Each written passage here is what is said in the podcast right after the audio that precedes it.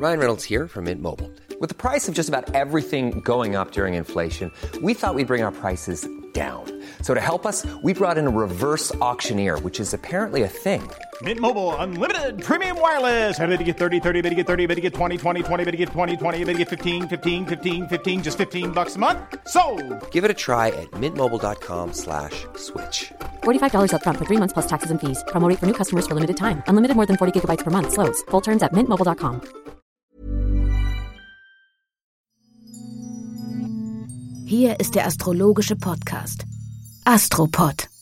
Willkommen zur Folge 24 des Astropod mit Alexander von Schlieffen und mir, John Ruhrmann. 24 ist zweimal 12 und 12 ist Jupiter. Und Jupiter hat immer was zu tun mit Perspektive und dem weiteren Weg. Und deswegen mag ich die Zahl 24. Ich mag deswegen auch die 12 und die 36 und vor allen Dingen die 48. Und wenn man dann irgendwann mal, auch du, John, in dem zarten Alter von 48 ist, dann hat man vier mal zwölf hinter sich. Und das ist sehr, sehr spannend, was dann beginnt, weil das Jahr danach, 49, ist sieben mal sieben. Und sieben mal sieben ist Saturn, sieben mal Saturn. Da folgt also eine Fülle und eine Prüfung. Ein Jahr direkt hintereinander folgen die. Und das macht was mit der Persönlichkeit. Das ist wirklich sehr, sehr spannend. Aber das soll nicht das Thema unserer heutigen Folge sein. In der heutigen Folge wollen wir uns nochmal dem Thema der Rückläufigkeit widmen, ausgegebenem Anlass. Und auch deswegen mal wieder ein kleiner früher Cliffhanger, weil in der Folgewoche, in der Folge Nummer 25, haben wir drei markante Konstellationen am Himmel zu beobachten. Die Astrologie ist ja kein lineares System, das so nach dem Setzkastenprinzip eins nach dem anderen regelmäßig in kleinen Portionen raushaut, sondern da passiert mal drei Wochen wenig und plötzlich passiert ganz viel auf einmal. So wie das ja auch im Großen und Ganzen für das Jahr 2020 gilt. Der Anfang für diese Woche ist ein leichter, ein zarter Aspekt, ein harmonischer Aspekt zwischen Mars und Jupiter. Das sind ja wiederum zwei Planeten, die für unterschiedliche Dinge stehen. Und was bedeutet der harmonische Effekt, der zwischen diesen beiden Planeten hergestellt wird? Mars ist die Tat, der Tatwille und die Durchsetzungskraft. Der ist aber im Zeichen Fische noch bevor er dann für eine ganz, ganz lange Zeit in sein eigenes Zeichen Widder für die gesamte zweite Jahreshälfte 2020 gehen wird, worüber wir dann auch viel zu sprechen haben, wenn es soweit ist. Und in den Fischen ist er ja so ein bisschen wie betäubt. Das heißt, das eigene Wollen kommt nicht so direkt in die unmittelbare Artikulation. Man hat das Gefühl, dass man so ganz klare Schwarz-Weiß-Entscheidungen nicht fällen kann. Und es ist auch sinnvoll, in einer solchen Zeit zu gucken, ob das, was man persönlich verfolgt und will, im Einklang mit dem größeren Ganzen ist. Also so ein Fischemaß ist deswegen auch gar nicht so unspannend für vieles, was in der Welt passiert.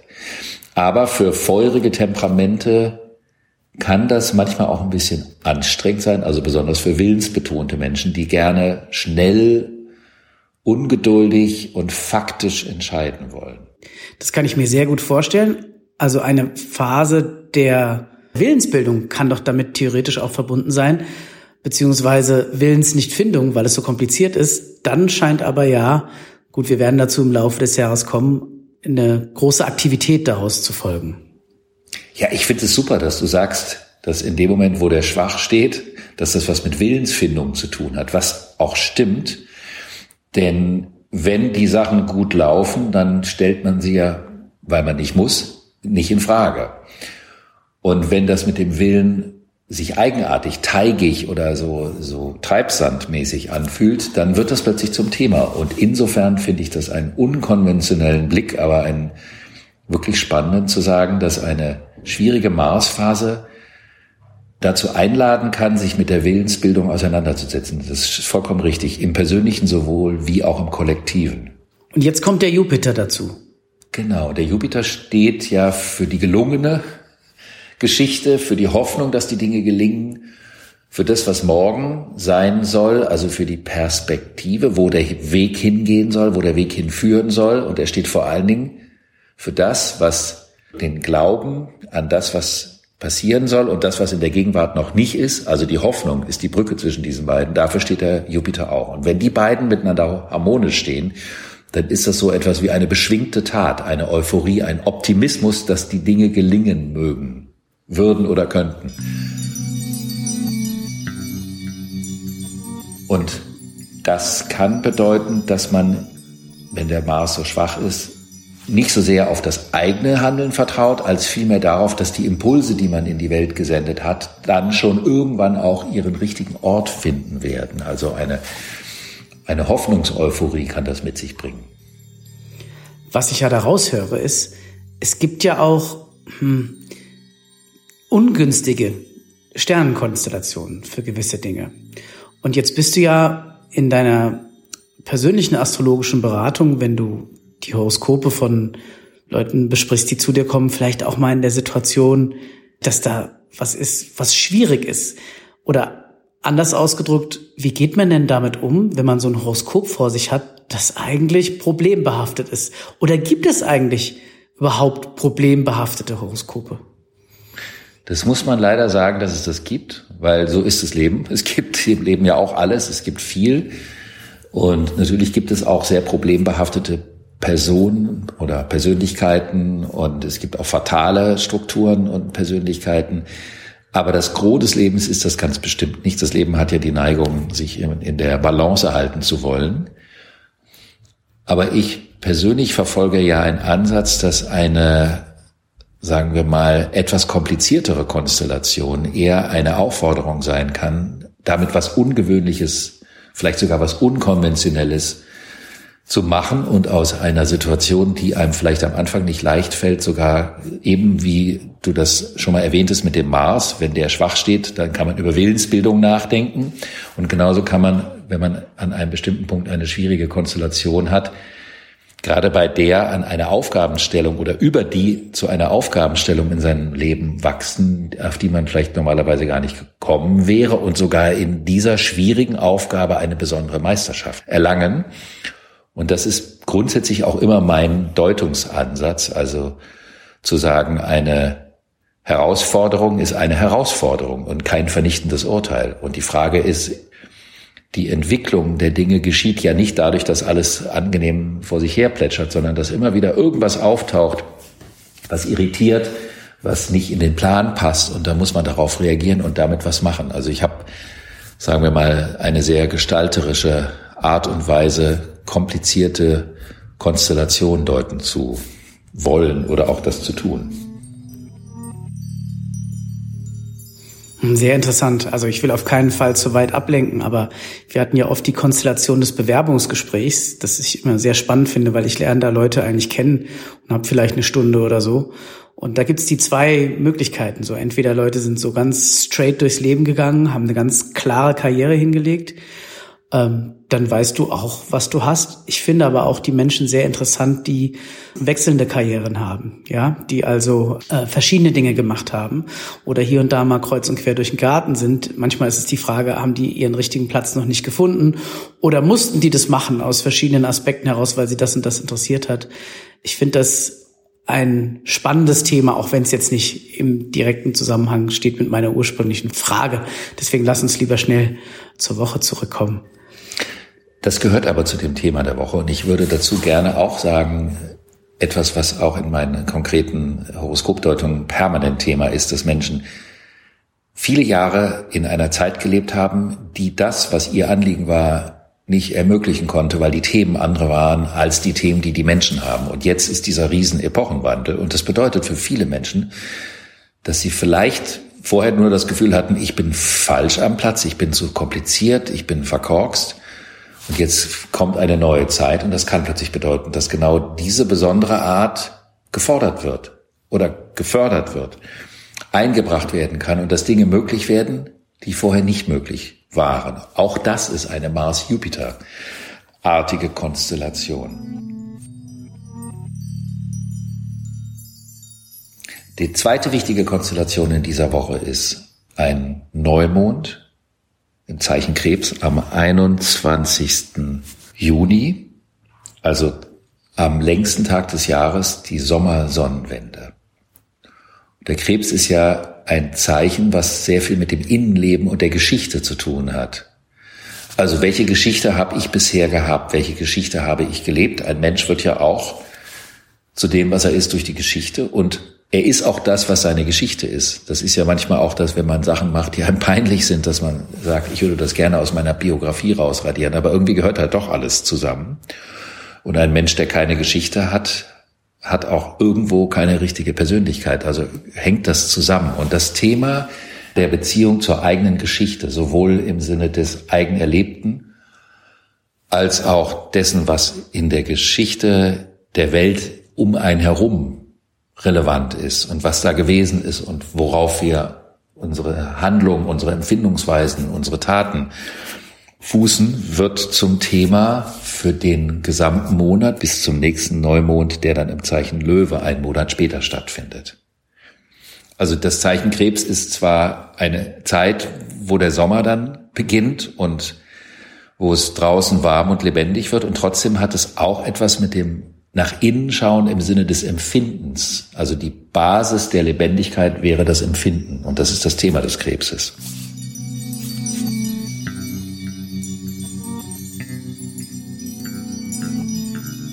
Wir haben natürlich auch noch den 21. Juni. Der muss man sich ja vergegenwärtigen, auf der nördlichen Erdhälfte der längste Tag des Jahres ist. Äh, und die Sommersonnenwende in allen archaischen Kulturen und der Weltgeschichte äh, ein immer wieder äh, auftretender besonderer Tag, nämlich der längste Tag des Jahres. Gibt es dazu eigentlich astrologische Zusammenhänge, die erwähnenswert sind? Naja, es ist der Beginn des Zeichens Krebs. Es ist der Beginn des Sommers. Es ist der Beginn der Zeit, in der es jetzt aus der astrologischen Perspektive um das Fühlen geht. Das Fühlen ist ja wahnsinnig komplex und das Fühlen geht ja aus der Gegenwart in die Vergangenheit und die Zukunft. Da kann man sagen, dass die längste Nacht, also wenn das Licht am längsten sichtbar ist, das Fühlen in alle Dimensionen geht. Die meisten Situationen, die wir im Alltag haben, haben ja leider nicht so viel mit Fühlen, sondern mehr mit Denken zu tun. Das heißt, wir denken uns eine Situation und dann werden Gefühle aktiviert, die an vergangene Erfahrungen mit dieser Situation gekoppelt sind. Die werden also durch die Gedanken aus einer Art Gefühlskonserve rausgeholt. Und dann gehen wir in die Vergangenheit. Wie war das denn damals, als ich das schon mal erlebt habe? Und leiten aus der Vergangenheit dann die Zukunft ab.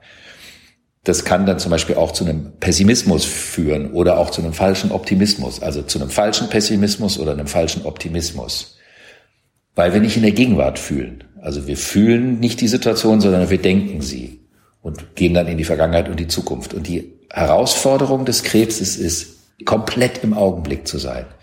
Und das Schöne des im Augenblick sein Könnens hat damit was zu tun, dass man eine Geschichte hat und dass man ja schon vorgefühlt hat. Also nicht im Sinne von vorfühlen, was jetzt passiert, sondern schon viele Gefühle in der Vergangenheit hatte, die einen dahin gebracht haben, was man jetzt fühlt, dieses Gegenwärtige. Und dann ist das Symbol Krebs auch mit den Kindern assoziiert und äh, was an Kindern ja so wahnsinnig toll ist, also eines von Millionen von tollen Dingen an Kindern, dass man die so zack, so schnell begeistern kann. Die freuen sich, wenn man mit ihnen Späßchen macht. Und daran erkennt man die Gegenwärtigkeit, die die haben. Also dieses sofort aus dem Augenblick heraus reagieren können. Und das ist auch eine der positiven Millions of people have lost weight with personalized plans from Noom, like Evan, who can't stand salads and still lost 50 pounds. Salads, generally, for most people, are the easy button, right? For me, that wasn't an option. I never really was a salad guy. That's just not who I am. But Noom worked for me. Get your personalized plan today at Noom.com. Real Noom user compensated to provide their story. In four weeks, the typical Noom user can expect to lose one to two pounds per week. Individual results may vary. Kindlichen Seiten des Zeichens Krebs, was auch sogenannte Erwachsene, wenn sie nicht verwachsen sind, auch noch haben können. Diese Fähigkeit, das Kindliche wache, sich unvoreingenommene Freuen an den Dingen. Ich habe neulich über den Hirnforscher Gerald Hüther mich mit jemandem unterhalten, den ich mal live gesehen habe und an dem mich ganz besonders beeindruckt hatte, dass der so ein Typ ist, der so was ganz Kindliches hat und so eine kindlich freudige Beziehung zu seinen Themen, die ja wahnsinnig komplex sind. Also diese Hirnforschung und alles, die, das Denken und die Bilder und so weiter. Aber wenn man den so als Typ erlebt, hat er das. Ich weiß jetzt nicht, ich glaube, der ist eher eine Waage oder sowas. Ich weiß sein Horoskop nicht. Aber der hat diese krebsige Eigenschaft. Also ein Riesenthema für mich ist auf jeden Fall, sich immer noch mal verändern zu wollen und noch mal einen neuen Aspekt zu bekommen. Und ich glaube, dass das ohne eine gewisse Begeisterungskraft im Leben nicht geht. Und äh, das ist natürlich jedem selber überlassen, aber ich glaube, dass, ähm, dass die Entwicklung an sich, sich selber weiterzuentwickeln, irgendwann muss man darauf kommen, weil, weil das, glaube ich, für manche Menschen zumindest eine, ein hohes Potenzial immer noch in sich hat, noch was aus sich zu machen, noch was tun zu wollen und was Neues entdecken zu wollen. Und wir waren ja auch eben schon an dem Punkt, dass viele Leute zurückblicken und sich gegebenenfalls deshalb unglücklich machen. So ein bisschen könnte ja auch ein Ziel sein, dass wenn man eines Tages zurückblickt, vielleicht alles doch Sinn gemacht hat, wenn es denn sein muss mit dem Zurückblicken. Ja, das ist ja wahrscheinlich auch irgendwann so, wenn man dann an dem Punkt ist. Mhm. Eine weitere wichtige Konstellation in dieser Woche ist, dass die Venus am 25. Juni direktläufig wird. Das heißt, die war rückläufig seit dem 13. Mai. Und wir haben ja in der letzten Folge ausgiebig oder einigermaßen ausgiebig über die Rückläufigkeit gesprochen. Und die wird jetzt direktläufig. Das heißt aber noch nicht, dass alles vorbei ist, weil wenn sie nach hinten gelaufen ist, bleibt sie jetzt stehen und da muss sie erst wieder den ganzen Weg nach vorne weiterlaufen, um an den Punkt zu kommen auf der Ekliptik, an dem sie rückläufig geworden ist. Also das heißt, die ist auf dem Maßband des Tierkreises von 22 Grad auf 5 Grad zurückgelaufen. Das sind 17 Grad etwa. Und jetzt ist sie stehen geblieben. Das heißt, sie geht nicht mehr nach hinten. Sie geht jetzt wieder nach vorne. Aber erst, wenn sie an dem Punkt ist, der 22 Grad ausmacht, ist das ganze Thema abgeschlossen. Und dazu würde ich gerne was sagen. Wenn ein Planet rückläufig ist, dann geht es ja darum, mit dem Thema nochmal in die Vergangenheit zu gehen und dadurch vielleicht festzustellen, dass es da unerledigte Angelegenheiten gibt, die einem vielleicht auch vorher gar nicht bewusst waren. Und dann ist der Zeitpunkt bis jetzt, also bis am 25. Juni, derjenige, wo man in die Vergangenheit hat gehen können, um dann langsam wieder erst in die Gegenwart zu kommen. Das heißt, man ist also nicht in dem Moment, wo die Venus stehen bleibt in der Gegenwart, sondern dann ist man tief genug in die Vergangenheit reingegangen, um von da aus, aus der Vergangenheit wieder in die Gegenwart zu kommen. Konkret auf den Fall der Venus bezogen, da geht es ja um die Beziehungen, um die Liebe, aber auch um das Wertesystem. Ich würde gleich an dieses Thema gerne anschließen. Wir hatten eine Frage nach dem Thema Urlaubsplanung im Jahr 2020. Das hat nämlich auch was mit der Venus zu tun. Das würde ich gerne daran anschließen. Und als die Venus anfing, nach hinten zu wandern, war sie in einer Spannung mit Neptun. Das heißt also, es ist auch eine vielleicht wie aus dem Nichts auftauchende Begegnung mit Illusionen, die man sich über seine Liebesfähigkeit oder seine Beziehungsfähigkeit oder seine Heimlichkeiten in der Vergangenheit gemacht hat. Und deswegen kann es vorkommen, dass in der Phase, wenn die Venus nach hinten läuft, dass aus der Vergangenheit plötzlich Leute auftauchen. Und da die Venus im Zwilling ist, kann das über Kommunikationskanäle laufen. E-Mails, keine Ahnung, WhatsApp oder Anrufe oder eine zufällige Begegnung beim morgendlichen Spaziergang um den Block mit dem Pudel, wie der Herr Kant das immer gerne gemacht hat. Und in dem Moment, wo die dann stehen bleibt am 25. Juni, hat man genug für diesen Zeitpunkt seines Lebens über die unerledigten Liebes- oder Beziehungs- oder Werteangelegenheiten aus der Vergangenheit erfahren und kann dann, und das geht bis Zum 29. Juli, also die Zeit vom 25. Juni bis zum 29. Juli, ist dann die Zeit, die Konsequenzen aus den neuen alten Erfahrungen in die Gegenwart überzuführen. Also aus dem Unerledigten seine Klärungsversuche rauszuziehen.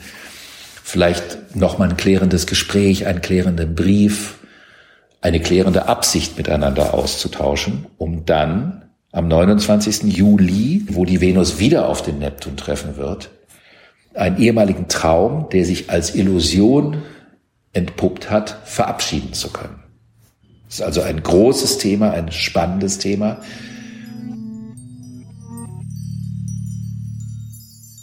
Ich finde, dass die Venus sich nicht immer nur auf das Thema Liebe und Erotik beziehen muss. Es kann sich auch auf das Thema, was liebe ich überhaupt oder was liebe ich an meinen Menschen, was liebe ich an Freunden, was liebe ich an Geschäftspartnerschaften, darauf kann sich das auch beziehen. Aber auch auf das Wertesystem. Was sind mir die Dinge grundsätzlich wert? Was ist für mich überhaupt wertvoll? Das ist ja ein großes Thema, auch in diesem Jahr 2020. Das muss nicht bedeuten, dass man dann alle seine Liebesthemen in seinem Leben geklärt hat, sondern diejenigen, die in dieser Phase, in diesen nächsten zwei Jahren relevant sind, die können dann erstmal geklärt sein. Aber der, beim nächsten Zyklus kann dann wieder was anderes Neues kommen. Also das bleibt ja lebendig und frisch. Die ungeklärten Geschäfte der Vergangenheit. Und wenn man das geklärt hat, ist man wahrscheinlich erstmal urlaubsreif. Das wäre die Option. Und das ist ja die Frage, was macht man denn, wenn die Venus rückläufig ist und man überdenkt seine Werte? Man fragt sich, was ist denn wirklich relevant? Und das Thema Urlaub, das Thema Fliegen und das Thema Verreisen ist ja auch eine Art soziokultureller Automatismus geworden. Man macht es einfach so. Das sind die Schulferien, man hat gebucht und man macht das. Das ist etwas, was ein Teil unseres Kulturprogramms ist. Und vielleicht ist dieses Jahr auch dazu geeignet, sowieso durch die großen Konstellationen, aber im Besonderen in diesem rückläufigen Venuszyklus, der ja, wenn er am 29.07. erst abgeschlossen ist, das fällt ja in die, im weitesten Sinne mitten in die große Sommerferienzeit rein, dann kann man sich auch fragen, was bedeutet mir das ist das so wichtig? Muss das immer so sein? Oder könnte man mit dem Thema auch mal ganz anders umgehen? Das finde ich sehr spannend, das Thema. Und man sieht es ja auch überall schon, dass, ähm, also es wird voll in Deutschland, ähnlich voll wie in Frankreich, Südfrankreich wird, wenn einmal sich ganz Nordfrankreich im Sommer nach Südfrankreich bewegt. Aber ich glaube überhaupt, dass das Thema, was ist eigentlich Urlaub, was bedeutet das für mich, was brauche ich da, ist eine Altersfrage, ist eine Typfrage, eine soziale Frage. Aber in der Tat, ähm, ich habe jetzt gerade auf YouTube sehr coolen Videoblogger verfolgt, der einfach hin und wieder äh, für etliche Tage in Deutschland allein einfach durch die Wälder reist, dort übernachtet oder paddelt und wirklich alleine ist. Äh, das aber filmt und dann mit anderen teilt, also währenddessen alleine ist, aber später mit allen teilt. Und das macht so deutlich, was es eigentlich für Möglichkeiten gibt. Ich will jetzt nicht jeden alleine in die Wildnis schicken in diesem Sommer, aber ich glaube, dass das, was ich beobachte, ist, dass die Leute sich auf ein anderes Feld zurückziehen und sagen, das ist auch gut für mich. Das geht auch so. Vielleicht auch geboren aus dem Müssen, aber dann auch in der Auseinandersetzung damit, dass man sich jetzt nicht in den Flieger setzen will, um irgendwo hinzufliegen und Europa verlassen ist sowieso sehr schwierig oder nach England reisen. Und dann für sich was Neues entdeckt und was anderes mitnimmt dabei. Ja, oder auch, was macht man denn, wenn man dann im sogenannten Urlaub ist? Da gibt's ja vielleicht auch so Aktivitätenprotokolle, die abgespult werden und zu sagen, was bedeutet mir diese Auszeit? Vielleicht kann man die auch ganz anders gestalten. Vielleicht kann man, also jetzt mal Deutschland, Frankreich, Russland hin und her, vielleicht kann man was ganz anderes machen mit sich und seine Energie auf eine ganz andere Art und Weise wieder aufladen, das sind schon Themen, die sich hinsichtlich der Urlaubsfrage aus diesem rückläufigen Venuszyklus ergeben könnten und die als Anregung sicherlich zu spannenden Resultaten führen können. Das heißt ja nicht, dass es verkehrt ist, in Urlaub zu fahren, aber so als Automatismus das zu reflektieren, würde der Konstellation der Zeit definitiv entsprechen. Finde ich super. Nicht irgendwas hinterher trauern, sondern einen neuen Ansatz suchen und was Neues ausprobieren.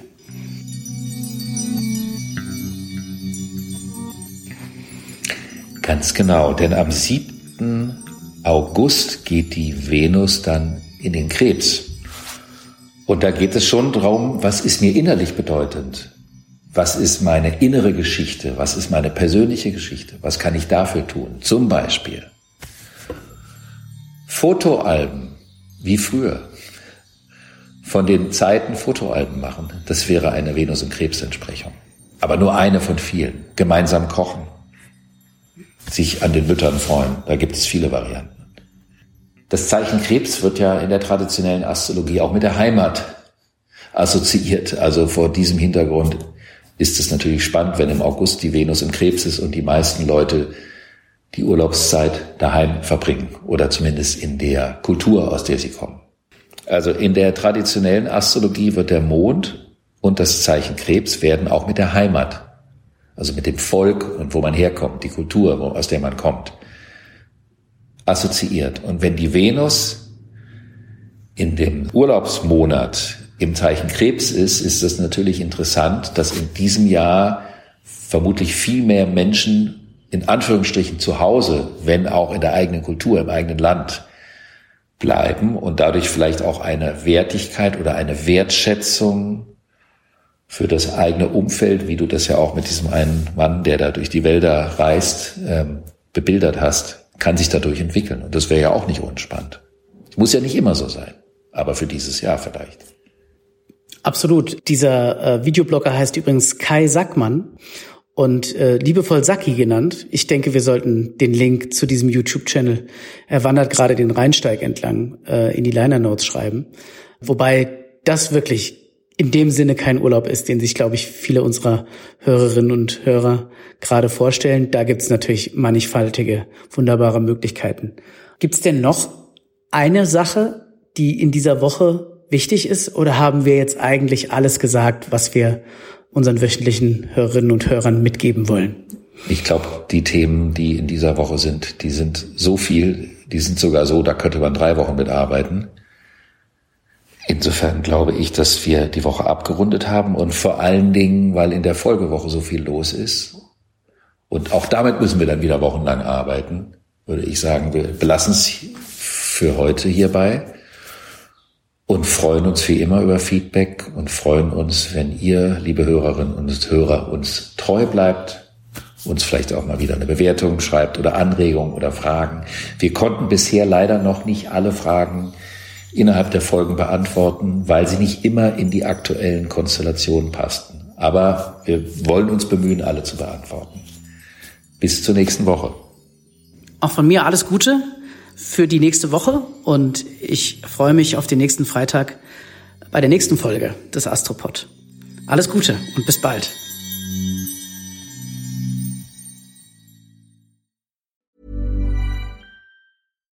Deserves the best, and there's no better place to shop for Mother's Day than Whole Foods Market. They're your destination for unbeatable savings, from premium gifts to show-stopping flowers and irresistible desserts. Start by saving 33% with Prime on all body care and candles. Then get a 15-stem bunch of tulips for just $9.99 each with Prime. Round out Mom's menu with festive rosé, irresistible berry chantilly cake, and more special treats. Come celebrate Mother's Day at Whole Foods Market.